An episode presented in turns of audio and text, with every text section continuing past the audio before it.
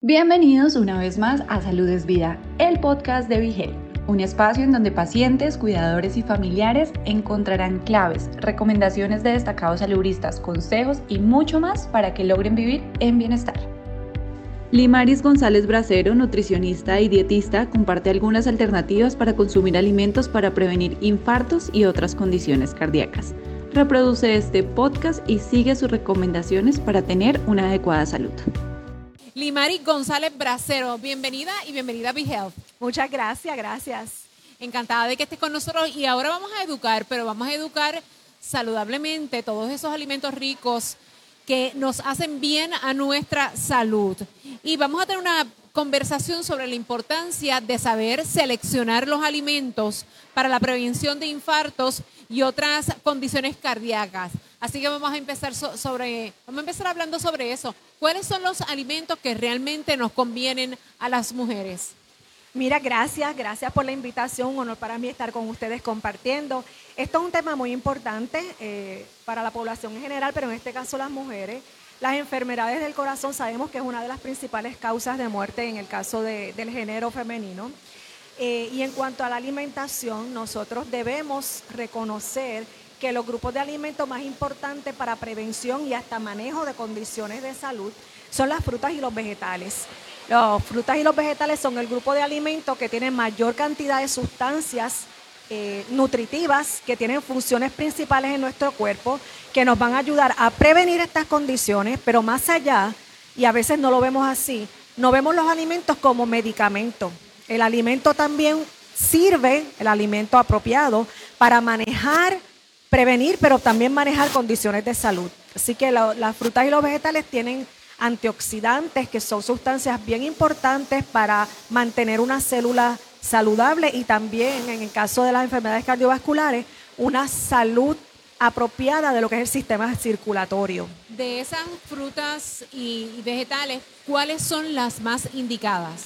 Siempre recomendamos aquellos de colores intensos porque el color es indicativo del tipo de sustancia o tipo de nutriente que está presente en ese alimento. En el caso de las frutas recomendamos mucho las bayas. Todo lo que termina en berries, strawberries, blueberries, raspberry, son frutas que tienen una gran cantidad de antioxidantes, tienen fibra, entre otros nutrientes. Y en el caso de los vegetales, también vegetales de colores intensos. Por ejemplo, los pimientos de colores, eh, tienen muy buena aportación y además de las frutas y los vegetales, cereales de grano entero.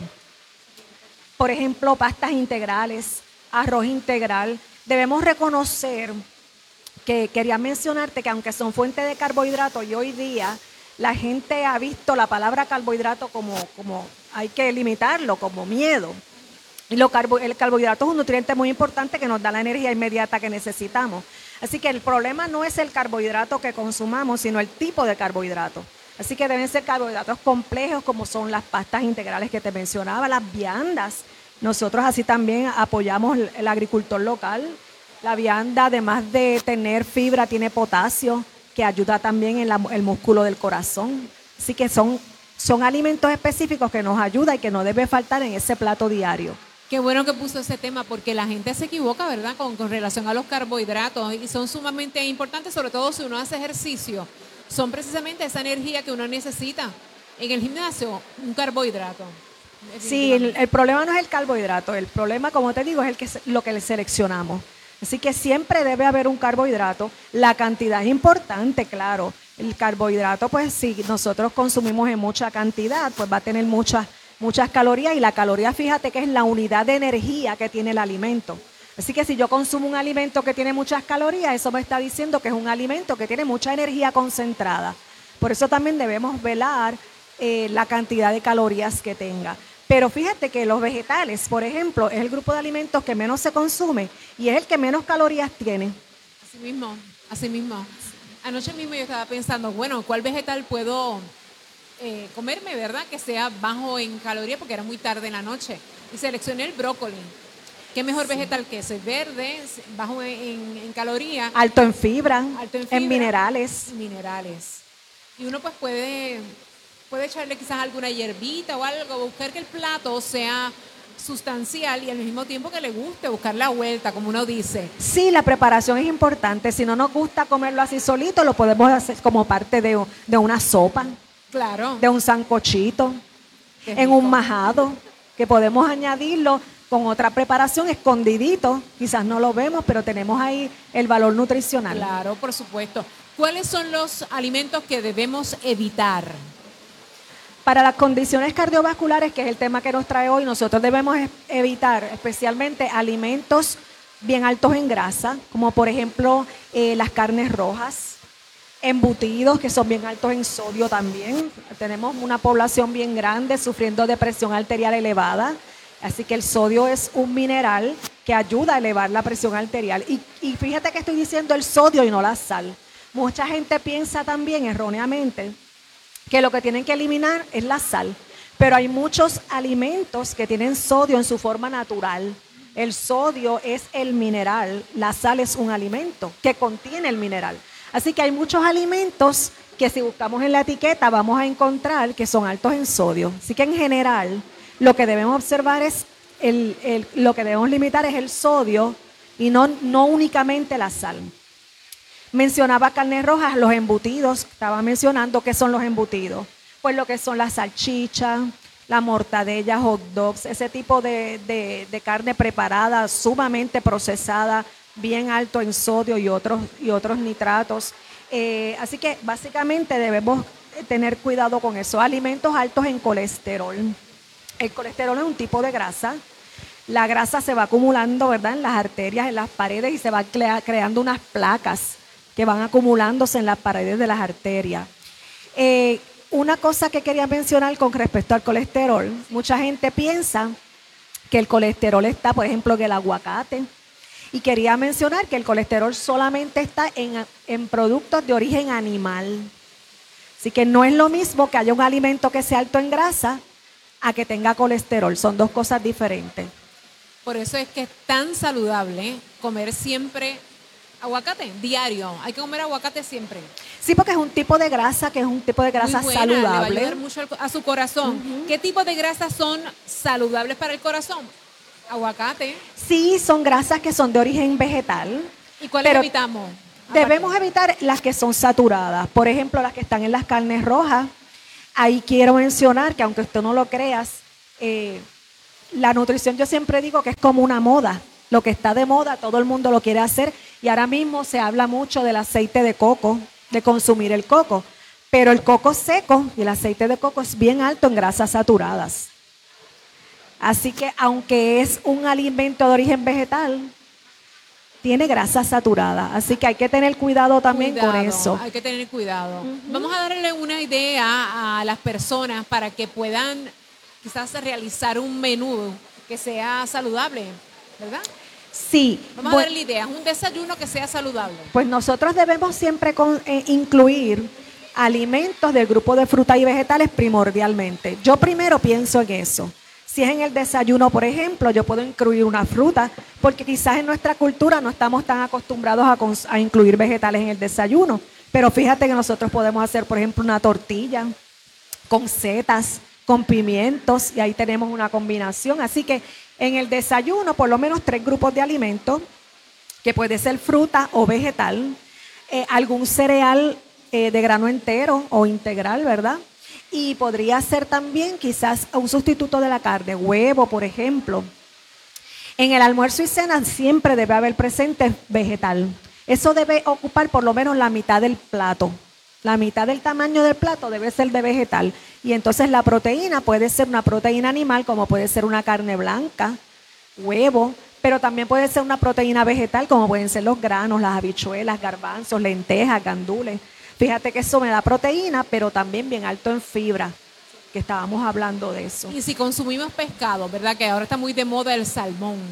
Comer salmón todos los días, ¿es bueno o le puede subir el colesterol? Es, no, no te va a subir es un de grasa saludable ahora. La preparación es importante. Porque no es lo mismo si yo lo preparo en mantequilla a que si yo lo preparo al vapor o en la plancha. Así que a veces no tanto es el alimento, sino lo que añadimos cuando lo cocinamos. El salmón es un muy buen producto, igual que otros pescados. Fíjate que vivimos en una isla y nosotros no consumimos tanto pescado como deberíamos.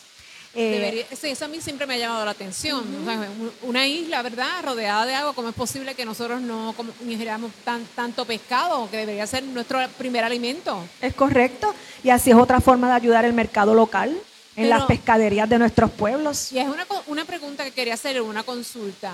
Aquí se come mucho arroz y habichuela. Y la gente dice, no tú comas tanto arroz y habichuela que engorda. Pero es que es una comida saludable si se hace correctamente. Si se hace correctamente y la cantidad. Fíjate que debería ser quizás un poco más de habichuela encima del arroz. No es lo mismo que- tú te comas dos tercios tazas de arroz a que te comas dos tazas de arroz. Eh, y también eso va a depender de, de las condiciones de cada persona. Eh, eso hay que evaluarlo, por eso es que la- la- los planes de alimentación deben ser individualizados, porque nosotros pues tenemos que evaluar cuál es la necesidad energética de cada individuo y también cuál es la necesidad de nutrientes de cada individuo. Pero la arroz y habichuela es una, es una comida nutritiva, siempre todo esto debe estar acompañado de ejercicio. Ahora que hablamos de la, Sí. de la salud cardiovascular, el ejercicio es bien importante porque me ayuda a que según bombea ese corazón, me va aumentando la presión en las paredes de las arterias, por lo tanto evita que se vaya acumulando esa grasa en las paredes. Es como cuando tú tienes una manguera y abres de cantazo la pluma y sale mucha agua y va limpiando la manguera. Eso pasa cuando hacemos ejercicio. Se aumenta ese bombeo del corazón de la sangre a través de este conducto del sistema circulatorio y va a evitar que se acumulen esas plaquetas de grasa. Fíjense, de lo que estamos hablando es mejorar nuestra alimentación para tener una mejor calidad de vida. Es Y eso es lo que estamos hablando. Y cómo pode- nosotros podemos lograrlo. Y podemos ingerir muchos alimentos de manera saludable, no tenemos que estar tan... eh, Restringido. digamos, sí, ah, no, no voy a comer hoy pizza, pero si la pizza es de coliflor, ¿es bueno o es malo? Claro, bueno, pero además, fíjate que nosotros podemos comer de todo, así que la importancia es frecuencia en que lo consume- consumamos, cantidad, combinación de alimentos, horario del día, todas esas cosas hay que evaluarlas y no es lo mismo. ¿eh? Cuando se, se evalúa en un conjunto y se prepara tomando en consideración todas esas variables. Así que este, este llamamiento es para todas las personas que tengan algún tipo de enfermedad cardíaca y nuestro consejo, obviamente, ¿qué alimentos debe evitar un paciente de alto riesgo de enfermedades cardíacas? Definitivamente, eh, eh, grasas saturadas, o sea, evitando muchas carnes rojas, embutidos, alimentos bien altos en sodio, se deben restringir también. Así que mientras más frutas, vegetales, eh, carnes blancas, pescados, granos, habichuelas, garbanzos, nueces en cantidad adecuada, leche baja en grasa o reducida en grasa. Definitivamente, y mire, prende el horno. Porque mucha gente tiene horno y no, y no lo, lo prende. ¿Hay alguna relación entre la dieta y otros factores de riesgo cardiovascular como el estrés y la falta de ejercicio? Ay, sí. Mira, el estrés es una de las cosas que yo digo, una de las cosas que más nos está matando, nos está enfermando. Fíjate que cuando nosotros estamos en estrés, nuestro cuerpo produce unas hormonas que van, que pueden hasta evitar que se absorban bien los nutrientes, que se utilicen bien los nutrientes en el cuerpo. Así que el estrés y el ejercicio deben ir de la mano. Tengo, mientras más estrés, más ejercicio yo debo realizar. Más actividad física. Tampoco es que si nosotros nunca hicimos un deporte, es que ahora vamos a empezar. Mira, con simples cambios como venir a- aquí a caminar, podemos pasear nuestras mascotas. El sábado podemos decir, mira, este sábado de paseo me voy a ir a caminar a tal lugar, a una playa. Incluir más actividad física en lo que hacemos y vamos a la larga, ver la diferencia. Definitivamente, el ejercicio sanador. ¿Hay algún mito sobre la alimentación y la salud cardiovascular que le gustaría pues desmentir o aclarar? Pues mira, una de las cosas que mencioné ya fue lo del aguacate. Eso es bien importante. Recuerdo una vez yo pasaba por un sitio y escuché a una persona en un micrófono decir, no, que hay que evitar el aguacate porque es alto en colesterol. Pues ya les aclaré ese, nada que venga de origen Ese claro. vegetal tiene colesterol. Ese es uno de los mitos. Y el otro, el que no necesariamente todo lo que venga de origen vegetal va a ser lo mejor. Nosotros primero tenemos que evaluar cuál es la necesidad que nosotros tenemos de acuerdo a nuestras condiciones de salud, etcétera, y luego evaluar si esa recomendación que me están haciendo está adecuada para mí o no. O sea que no debemos hacer lo que hace la mayoría solo porque está de moda, porque podría ser contraproducente si tengo alguna condición de salud. Eso es bien importante. ¿Y cómo, cómo una familia eh, puede enseñarle a sus vástagos más pequeños eh, que se debe comer saludable cuando los niños están expuestos a tanto, a tanto azúcar? El modelaje es lo primero. Nosotros como adultos tenemos que modelarles, porque ellos van a aprender de lo que vean. No puede ser que yo llene la cocina o la alacena de un montón de alimentos que no son saludables, pero después le digo a ellos, porque tengan alguna condición de momento, se enfermen, no, tú no puedes comer eso, pero es lo que tengo disponible. El modelaje sumamente importante, ir incluyendo poco a poco estos alimentos en la compra, en la compra semanal o en la compra quincenal.